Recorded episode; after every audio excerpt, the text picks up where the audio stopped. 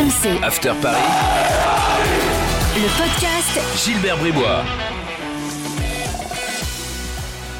Chers supporters de Mathieu Baudemer et de Siaka Tiene, bienvenue dans le podcast After Paris. 15 minutes de débat consacré à l'actu du PSG avec aujourd'hui Jonathan Macardy, évidemment suiveur numéro 1 du Paris Saint-Germain. Salut Jonathan. Salut tout le monde. Et Jimmy Brown. Salut Jimmy. Salut Gilbert, bonjour à tous. L'évaluation après le match à Saint-Etienne et puis des débats comme euh, toutes les semaines. Euh, tiens, petite question, euh, comment dirais-je, à, à- comment- à double bande, comme on dirait au billard. La blessure de Neymar arrange le Pochettino? Je vous laisse réfléchir deux minutes. Euh, et puis Sergio Ramos, est-ce qu'il vous a déjà impressionné? Euh, Pierre Dorian préfère Kim Pembe, on va voir ce que vous en pensez vous. Euh, dans quelques instants, bien sûr, dans le podcast After Paris. Jimmy, t'as un, taulier euh, à Saint-Etienne sous la neige? Euh, Marquinhos, forcément. Euh, pour son doublé, pour sa solidité derrière, pour le. Pour l'ensemble de son œuvre, j'ai envie de te dire, s'il y en a un qui est toujours irréprochable sous les, sous les couleurs du PSG, c'est bien Marquinhos. Et... Un bras fautif sur le premier but?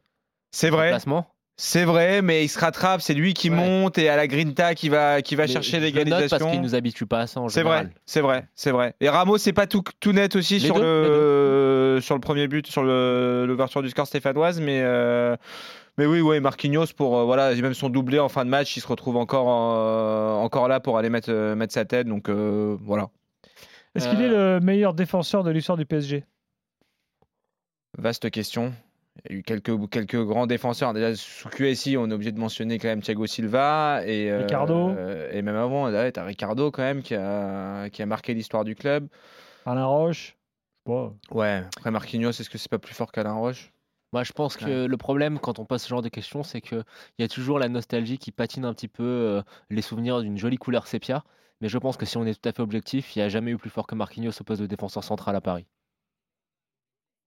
Bon. Est-ce qu'à Paris, il y a déjà eu un défenseur qui peut être considéré comme un des. qui est dans le débat pour être considéré comme un des 3 ou des 5 meilleurs défenseurs au monde? Oui, Thiago Silva. Thiago Silva, ouais. Mais euh, sous- euh, avec Marquinhos, si vous, vous allez en finale de, de Ligue Covid, là, non, de Ligue des Champions, vous faites une demi-finale de Champions, c'est avec Marquinhos en, en tant que patron de la défense. Non, c'est vrai, c'est vrai, c'est vrai. Donc euh, voilà, gros match Après, de Marquinhos. si on prend juste le palmarès, évidemment que ça se joue entre euh, Thiago Silva ou Marquinhos.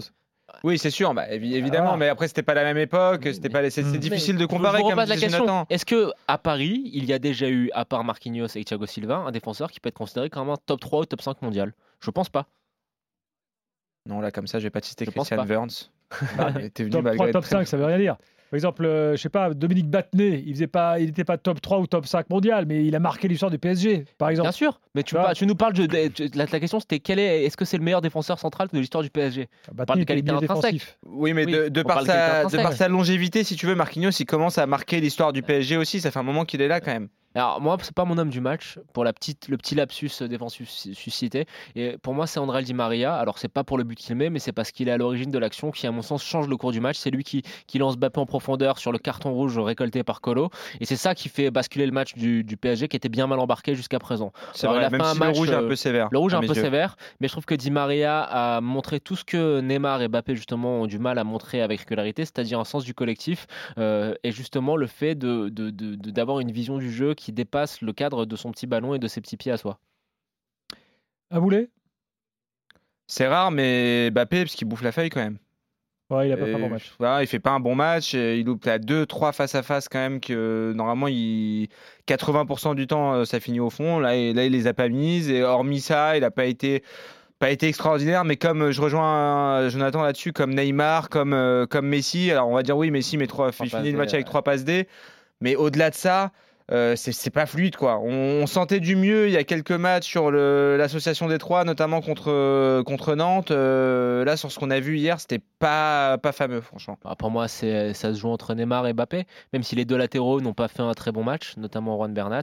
Mais je mettrais Neymar qui n'a pas vraiment. Alors, il y a ce but hors jeu, mais j'ai pas trouvé qu'il, encore une fois, qu'il était à la hauteur de son talent. J'ai trouvé qu'il ralentissait les offensives parisiennes. J'ai trouvé que parfois, dans les choix, c'était vraiment très aléatoire. Donc, ouais, Neymar. Et puis, euh, Mbappé, j'ai pas envie de le mettre parce qu'il est tellement énorme depuis le début de saison que c'est être un peu sévère parce que c'est quand même lui, même s'il est très bien lancé par Di Maria, qui est à l'origine de l'expulsion de Colo, qui change, je le répète, la phase du match. Allez, débattons maintenant après cette évaluation euh, de qualité. Euh, On va démarrer sur Sergio Ramos, si vous voulez bien. Est-ce qu'il vous a déjà impressionné? Faut pas s'emballer parce que Sergio Ramos, euh, c'est son premier match de la saison. Il va falloir voir combien de temps il va pouvoir tenir euh, physiquement, s'il va pouvoir enchaîner les matchs. Moi, il y a un truc qui m'a impressionné chez, chez Ramos et que j'avais perdu au PSG depuis le départ de Thiago Silva, dont on mentionnait tout à l'heure, c'est la qualité de jeu long en fait pour un défenseur. Avoir un défenseur qui sait Ah faire oui. des transversales de 60 mètres, euh, qui finissent dans les pieds des joueurs, euh, jeu court, jeu long, il est à l'aise balle au pied, il est sûr techniquement. Au-delà évidemment des autres qualités qu'on lui connaît, c'est son leadership, sa solidité, euh, cette, cette, faculté à pouvoir relancer long, je pense que ça peut être un- une vraie plus-value pour le, le PSG Ouais, de ouais, Pochettino. Il y a alors être impressionné, non, parce que à mon sens, Sergio Ramos, alors on, est dans le thème, hein, mais Mm. euh, quand il prendra sa retraite dans 15-20 ans, il sera dans la discussion pour savoir si ça a été le meilleur défenseur central de l'histoire du foot. Donc euh, forcément, j'en va, je vais attendre d'être encore quand même un peu plus impressionné sur la durée par ses prestations.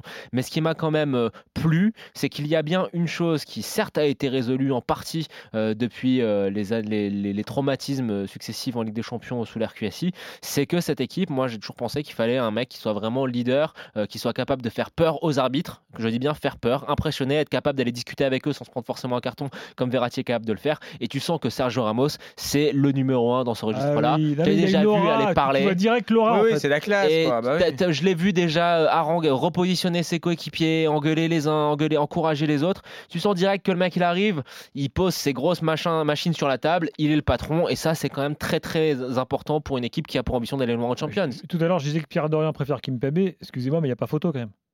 Non, mais on peut peut-être associer les deux. Moi, je, pense que c'est encore. Voilà, c'est Oui. l'occasion pour Pochettino, je le répète semaine après semaine, mais là, avec le retour de Sergio Ramos, d'enfin passer à une défense à 3 qui. Volontairement, je parle de Kim Pembe parce que les fous furieux du PSG, c'est un peu l'enfant du club. C'est normal. Ils te disent Kim Pembe, genre ça passe avant Marquinhos et Sergio Ramos. Mais comme t'as adoré Mamadou. Sakho quand t'es supporter du PSG à l'époque où il était là, bah t'adores Kim Pembe parce que t'as besoin d'avoir des joueurs qui représentent la formation parisienne et que c'est un des rares aujourd'hui dans, dans il est- Il est l'effectif. quand même meilleur que, à que, que. Mamadou Sakho, euh, en plus. Oui, oui, oui, non, il est, c'est un, c'est un- c'est un bon joueur. Après, ah, c'est discutable. Bah, c'est pardon, discutable. moi je non. Moi je trouve que C'est moi à discutable. choisir leur top, leur prime, je prends Sako. Mais Sakho impressionné parce qu'il était entouré de, de- de joueurs très moyens. Mais Sako il est meilleur techniquement. Non, Mais bien sûr que si. Jimmy. Les, les deux, c'est pas leur, c'est pas leur point fort. Ouais, on va dire ok, que ce soit les Mamadou deux, c'est pas leur- Sakho moi, ou je te dis que Kim Sakho est meilleur. Alors, je vais te C'est je mon donner un- mon argument numéro un, c'est que Kim Pembe a déjà sorti des très très grosses prestations contre des très gros clubs en Champions. Chose que ça Non, mais c'est un excellent combattant, il y a pas de problème. Le mec il va aller mettre sa tête euh, partout, il va voilà. Mais euh, la relance, euh, les contrôles, enfin je sais pas. C'est pour ça, en fait, c'est- parfait ce que, tu- ce que tu dis parce que c'est la transition pour après. Il faut associer les trois ensemble. C'est ça, parce Et que là, t'as Sergio. Ramos qui peut être le Ramos, libéraux, der- et libéraux, et les deux et t'as deux autres, euh, stoppers, voilà. Oui, bien sûr. Qui sont solides au duel, un gaucher. Marquinhos. Mais soit, soit Ramos, soit Marquinhos. hein. Les, les, les Marquis peut aussi jouer libéraux, je pense. hein. Oui, mais je pense que physiquement, euh, ce sera plus facile pour Sergio Ramos, Ramos. voilà, quand t'es libéraux, tu cours moins Ouais, en termes de t'es plus là en couverture, etc. Et Marquinhos. Et, et on en discutait euh, hier un petit peu avec, euh, avec Roland notamment. Il me disait quand t'as quand t'as Ramos, quand t'as Marquinhos dans une défense à 3, t'as un des deux qui peut sortir, Bien qui sûr. peut aller apporter Et le surnombre et aller marquer comme Il Marquinhos fait, a pu hein. le faire en fin de Et, match. et. Sergio Ramos l'a- l'a- s'est retrouvé aux Il aime bien hein. s'incorporer aussi. ouais. Bah, On se rappelle, hein, ça- ça- l'avant-dernière saison au Real, qui est une, de ses plus belles, des- une des plus belles saisons de sa carrière, il marque 12 ou 15 buts en championnat, Oui, oui, c'est quasiment avançante. quoi. Donc, euh, non, non, non, c'est, pour moi, c'est, c'est la solution, c'est pas de choisir entre les deux, c'est de mettre les trois ensemble. Après, il faut juste espérer encore une fois que physiquement ça tienne. Il a fait 90 minutes. Pochettino, euh, Pochettino prend un risque parce qu'il le met quand même à Saint-Etienne sur un terrain euh, enneigé.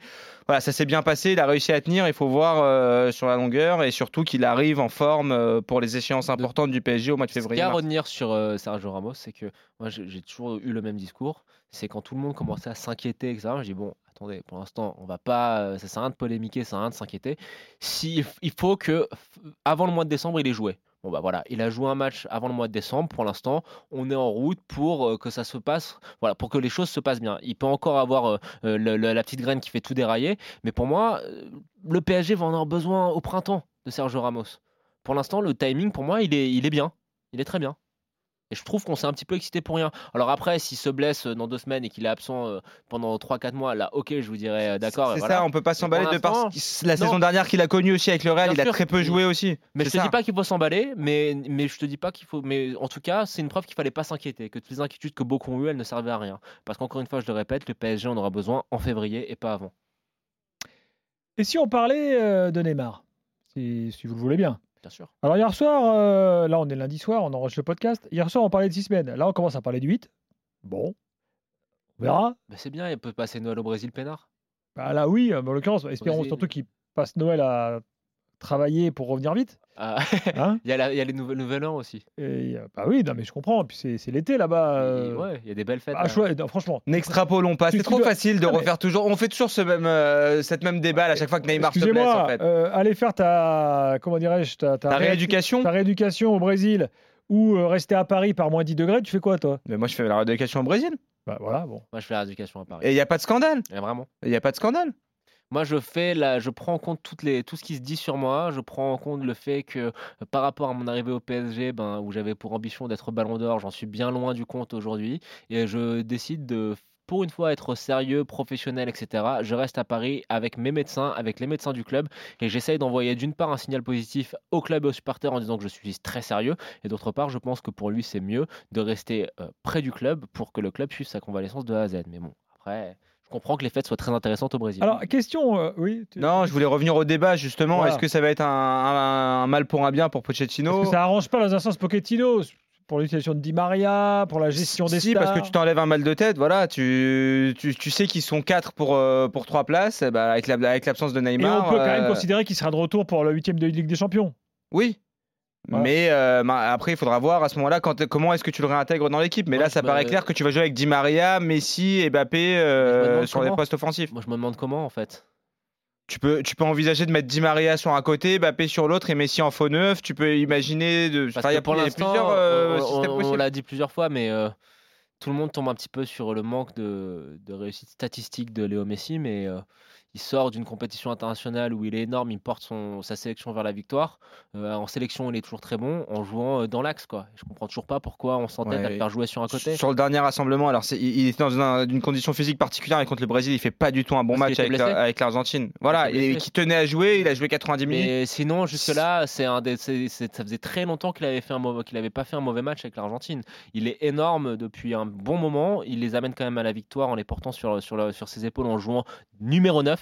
Enfin 9 bis derrière Lautaro Mar- Martinez. Et moi je pense qu'il faut absolument maintenant, avec la blessure de Neymar, ça te facilite la tâche, je pense, parce que ça va te permettre plusieurs choses. La première, c'est euh, tu peux éventuellement passer à 3 derrière.